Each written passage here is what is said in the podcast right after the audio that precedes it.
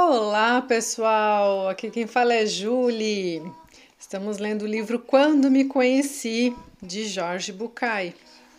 Estamos na segunda parte, respondendo a pergunta Onde vou? E hoje ele vai começar um capítulo novo que se chama As Expectativas. Estou com muitas expectativas para falar de expectativas, porque eu acredito que é um tema bastante recorrente na clínica é algo que as pessoas acabam desenvolvendo muito, né, sem se darem conta e, e se frustrando em decorrência disso, né. É um capítulo um pouco mais longo, então ele vai ser cortado em partes e acho que assim a gente pode ir refletindo sobre o tema e vai ser bem, bem legal. Eu já comentei com vocês, eu, eu estou lendo este livro pela primeira vez junto com vocês. Então eu não estou, eu não havia lido ele, estou realmente muito encantada e tenho vontade de reler e comentar e espero que vocês estejam gostando também. Vamos lá, capítulo 15, estamos na página 126, as expectativas.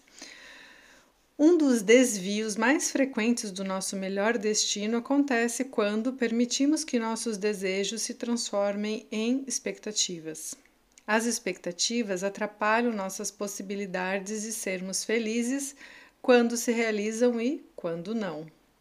Quando se realizam, nos condenam a abandoná-las e substituí-las imediatamente por outras maiores, e assim sucessivamente até encontrarmos as que acabarão nos frustrando.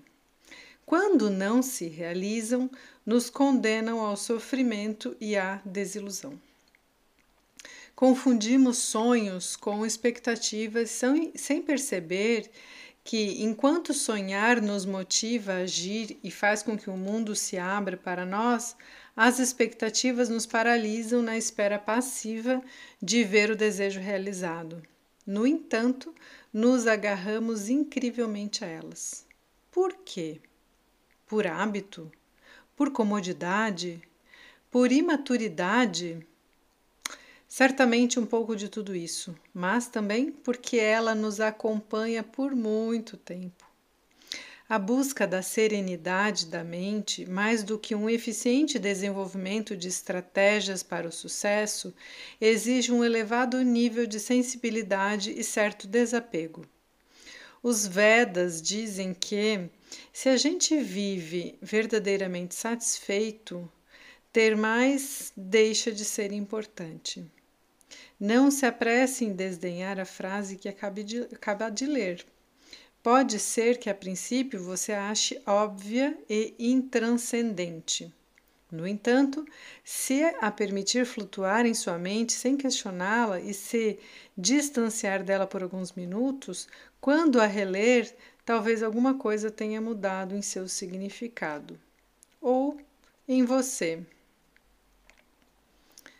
Vou reler aqui Diz assim aquela frase, né? Se a gente vive verdadeiramente satisfeito, ter mais deixa de ser importante. Né? Então, se a gente está satisfeito com as coisas, ter mais e querer mais e né, não é mais tão importante. Se você vive satisfeito, ter mais deixa de ser importante. Essa é a frase base aqui, né? Só a insatisfação gera o desejo de ter mais bens materiais e também mais beleza, mais sexo, mais prestígio, etc.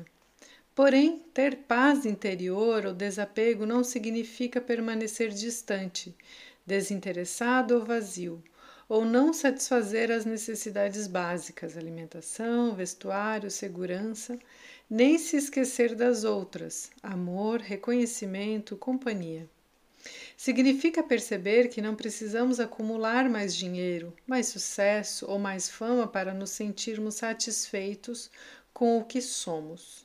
Podemos ser felizes sem ter um corpo perfeito, um vestido ou um terno de grife, ou sem ter jamais experimentado o prato mais delicioso preparado pelo melhor chefe e até aceitando que não conseguimos encontrar um par perfeito. Em uma proposta de terapia tradicional, apresentamos o seguinte exemplo: você entra em um museu de arte. Percorre pela primeira vez a galeria em que estão vários quadros enfileirados. De repente, encontra um espaço vazio entre duas obras. Embora não tenha certeza de que esteja faltando um quadro, não consegue ignorar o espaço vazio. Ao contrário, sua atenção se dirige para lá. O lugar em que o quadro está ausente ocupa. Hum.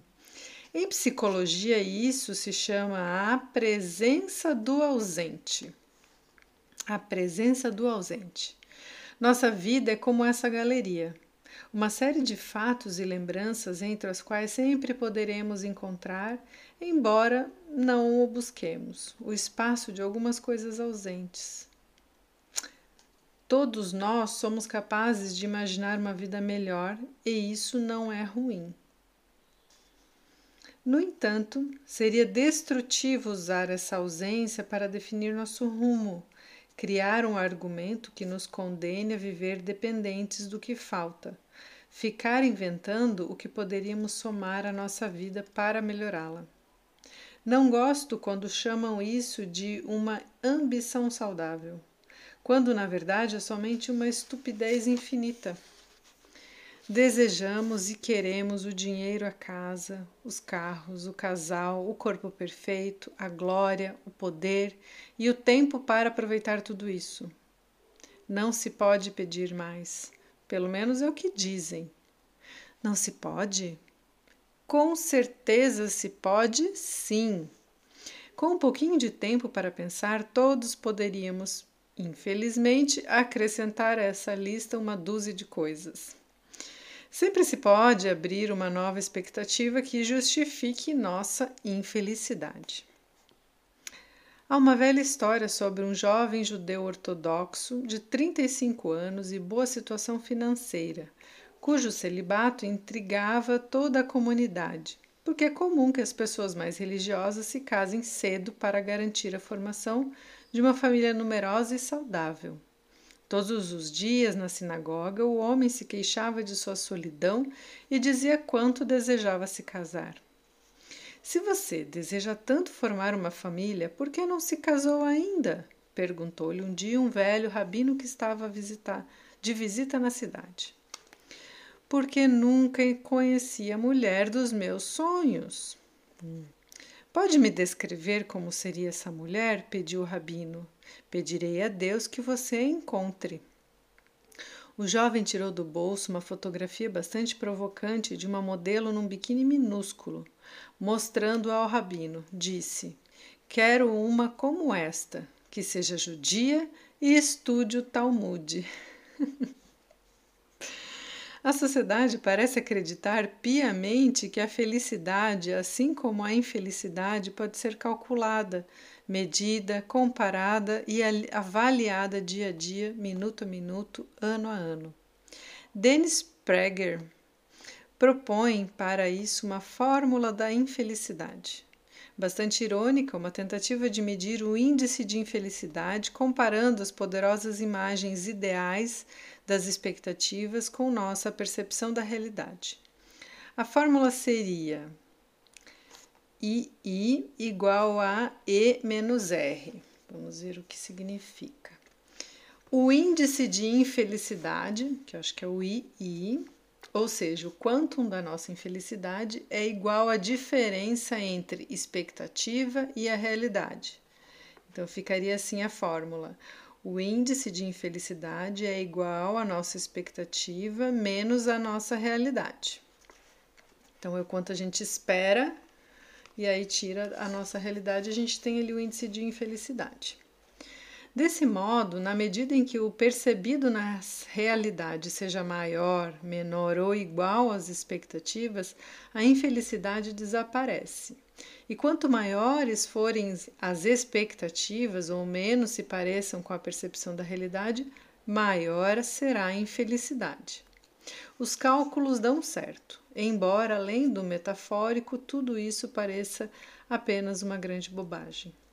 No entanto, essas bobagens determinam nossas atitudes.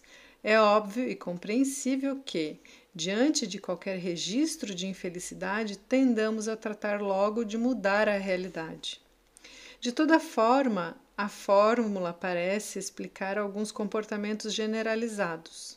É normal tentar agir sobre a realidade para torná-la mais parecida com os meus sonhos. Mas se tudo o que faço é sofrer enquanto simplesmente espero que a realidade se torne igual ao meu desejo, a infelicidade está garantida.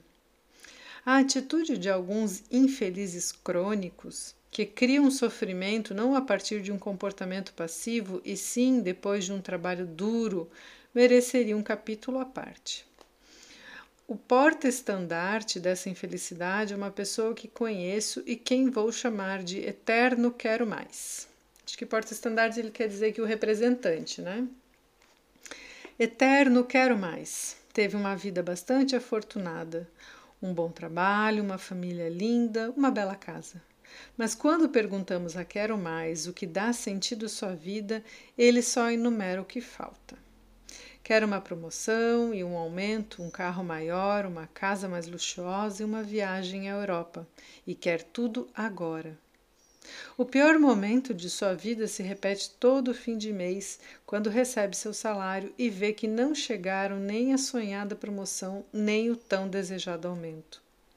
Sem precisar pensar, compara sua expectativa com a realidade e mede a sua infelicidade. E o pior é que sei que nada mudará quando, quero mais, se tornar o chefe, porque imediatamente começará a desejar ser gerente geral. Eterno Quero Mais pertence ao grupo dos que, toda vez que conseguem, com grande esforço, melhorar a realidade, tratam de, conscientemente ou não, aumentar suas expectativas para que a infelicidade continue exigindo e seja justificada. Para ficarmos iguais a meu amigo eterno, quero mais, se quisermos ser felizes, devemos trabalhar mais sobre as expectativas do que sobre a realidade, mais sobre o que pretendemos do que sobre o que conseguimos. Nos últimos estudos, os últimos estudos demonstram que as expectativas não satisfeitas são o motivo principal, se não o único, das crises pessoais dos indivíduos maduros nas sociedades de consumo como a nossa.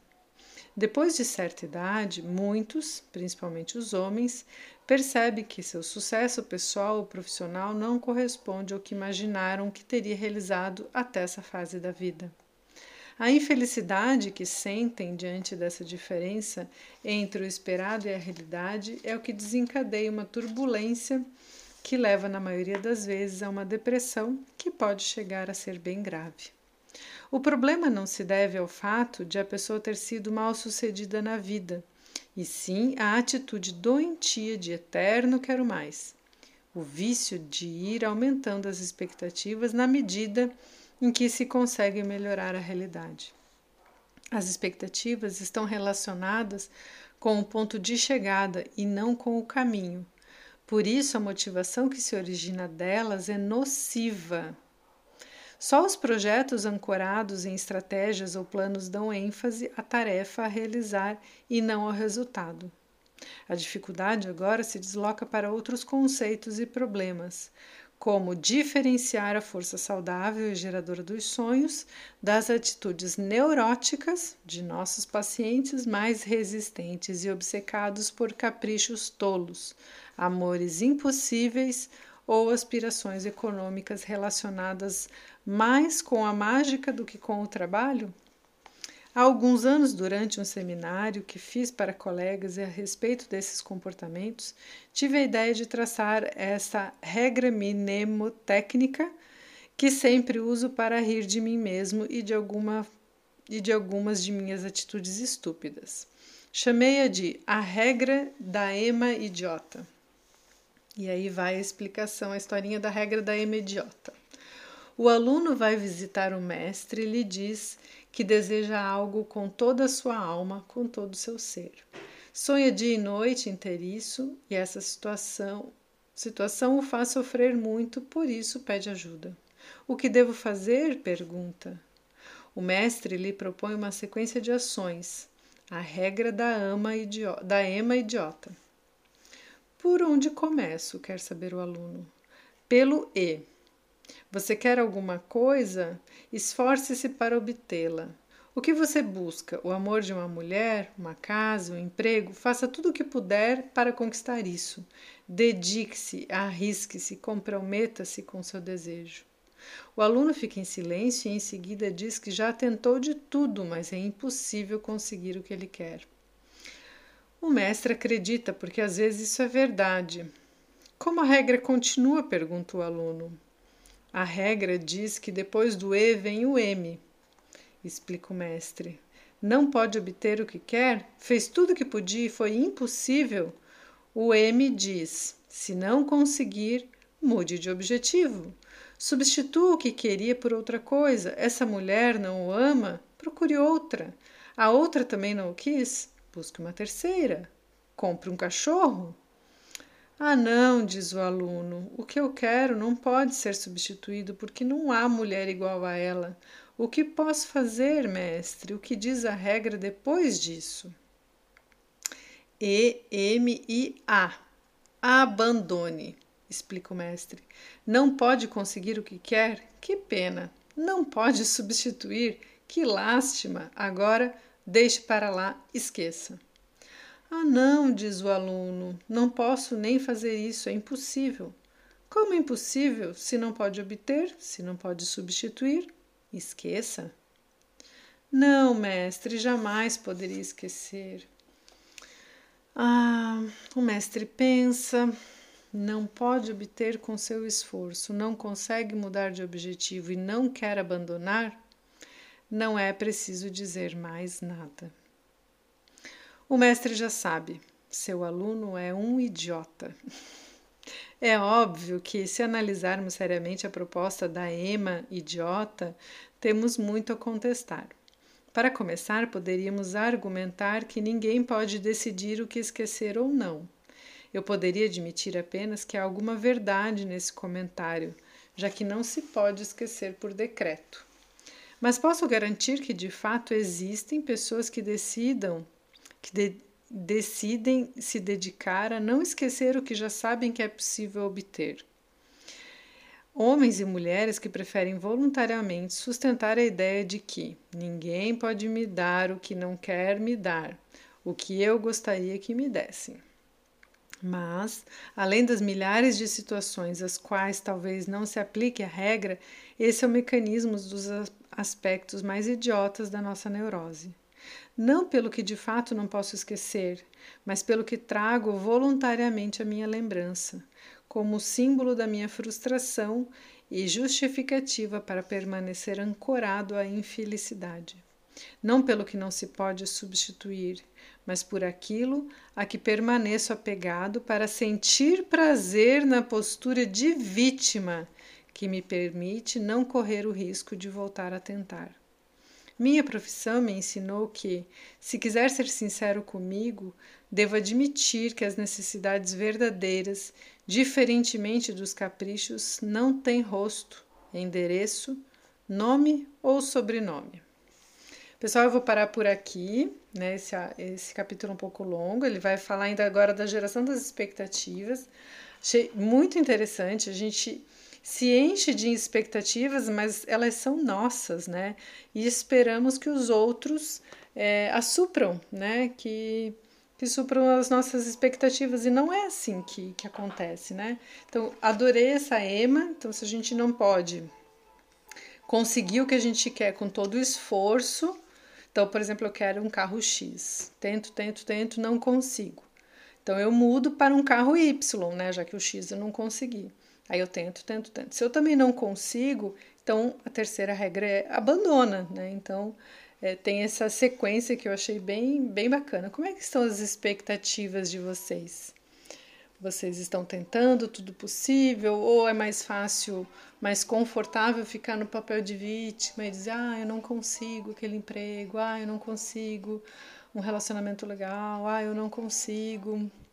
Será que vocês estão se nutrindo das expectativas para justificar uma infelicidade? Hum, acho que é importante a gente pensar, né? Ótimas reflexões para vocês, um lindo dia e até o próximo áudio.